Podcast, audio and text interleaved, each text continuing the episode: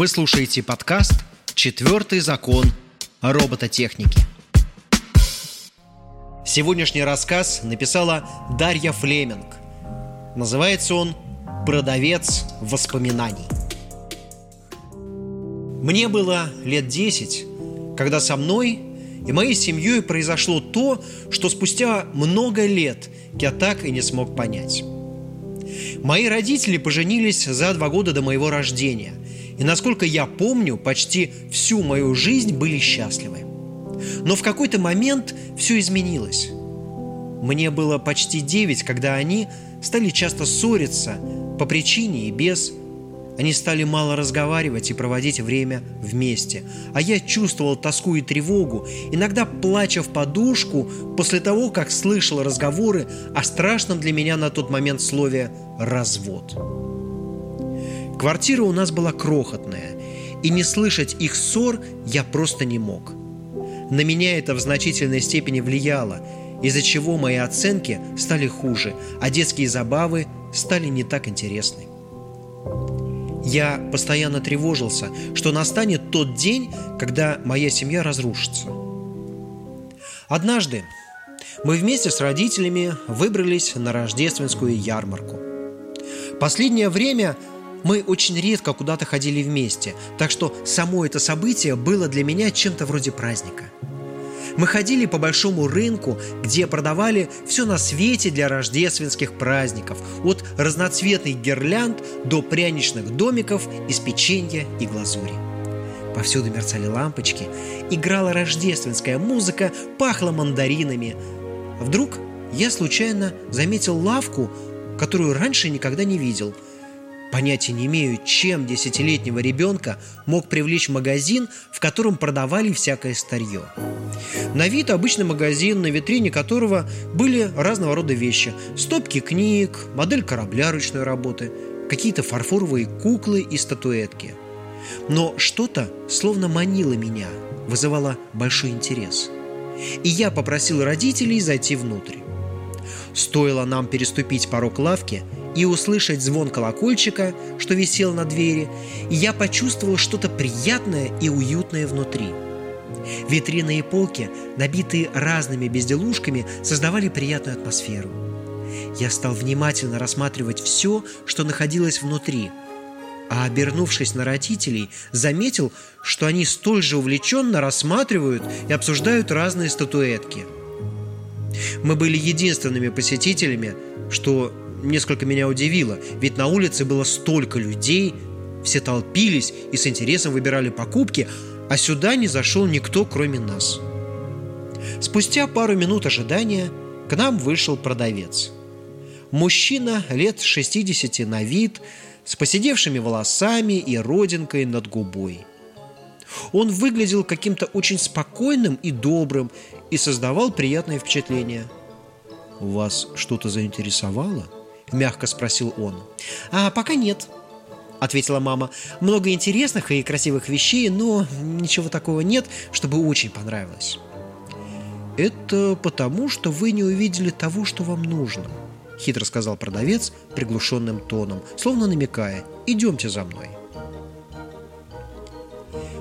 Мужчина посмотрел мне прямо в глаза, задержав взгляд на мгновение, а затем резко развернулся и направился в другой конец комнаты. «Э, «В моей лавке есть много разных вещей», – начал мужчина. «И все они для разных людей. В каждой из них хранится воспоминание. И это воспоминание может быть каким угодно и вызывать разные чувства. Если человеку одиноко, к примеру, я советую ему ту вещь, которая хранит в себе чувство теплоты компании – и если с ним эта вещь, то не страшно ему будет одиночество. Он больше не будет бояться оставаться наедине с собой. Хм, надеюсь, вы шутите, с небольшим упреком сказал мой отец. Едва ли, друг мой, едва ли, загадочно произнес мужчина. Он подошел к полке с разными шкатулками.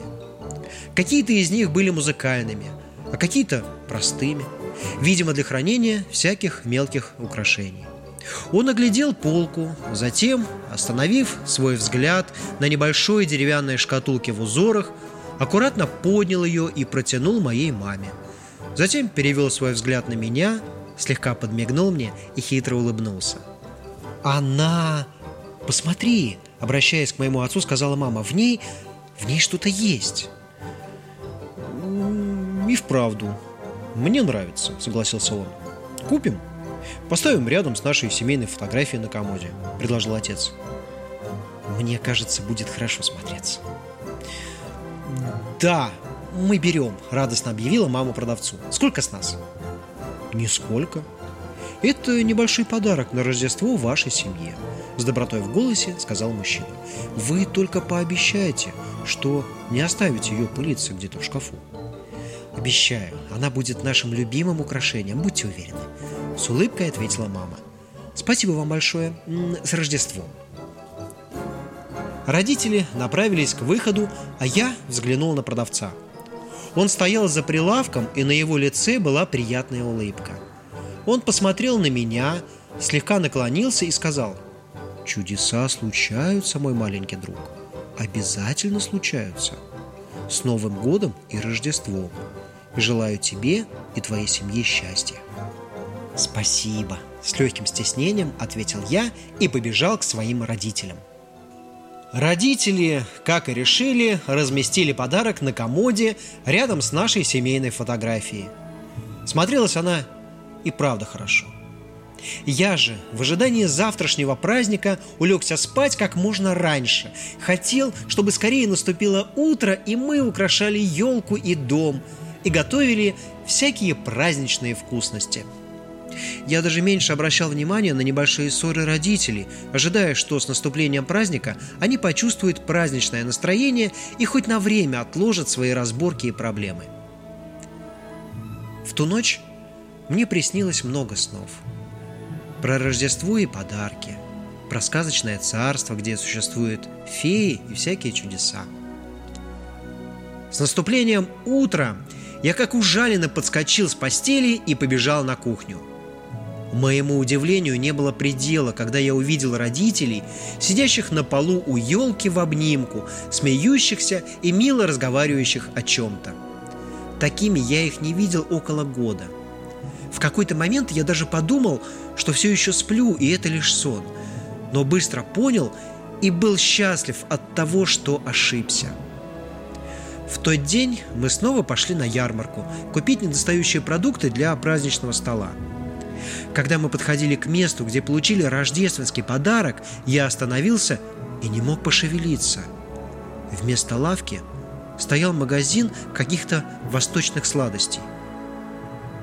Глаза мои от удивления стали шире, а рот слегка приоткрылся. «Ты чего? Хочешь что-то сладенькое? Мы можем зайти», — ласково обратилась ко мне мама. «Мам, а разве не тут мы вчера были? И дядя подарил нам шкатулку?» С небольшим испугом спросил я. «О чем ты? Тут только сладости продают и всегда продавали». «Пойдем же, а то нам еще столько нужно всего сделать». Мама взяла меня за руку и повела дальше по улицу. Весь путь до самого дома я пытался понять, приснилось ли мне это, или это было на самом деле. Если было, то почему мама сказала обратное? Где же тогда мы были вчера? Это не могло быть сном. Когда мы вернулись домой, я подошел к комоду. На нем стояла наша семейная фотография, а рядом с ней небольшая резная шкатулка, на которой была маленькая надпись «Счастье».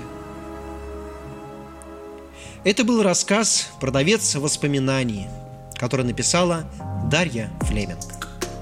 Слушайте другие рассказы на нашем подкасте «Четвертый закон робототехники».